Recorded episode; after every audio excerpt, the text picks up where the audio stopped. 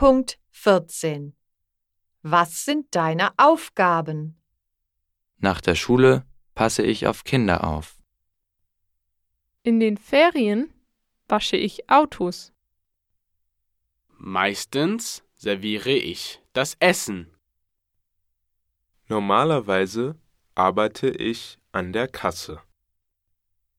Jede Woche nehme ich Bestellungen auf.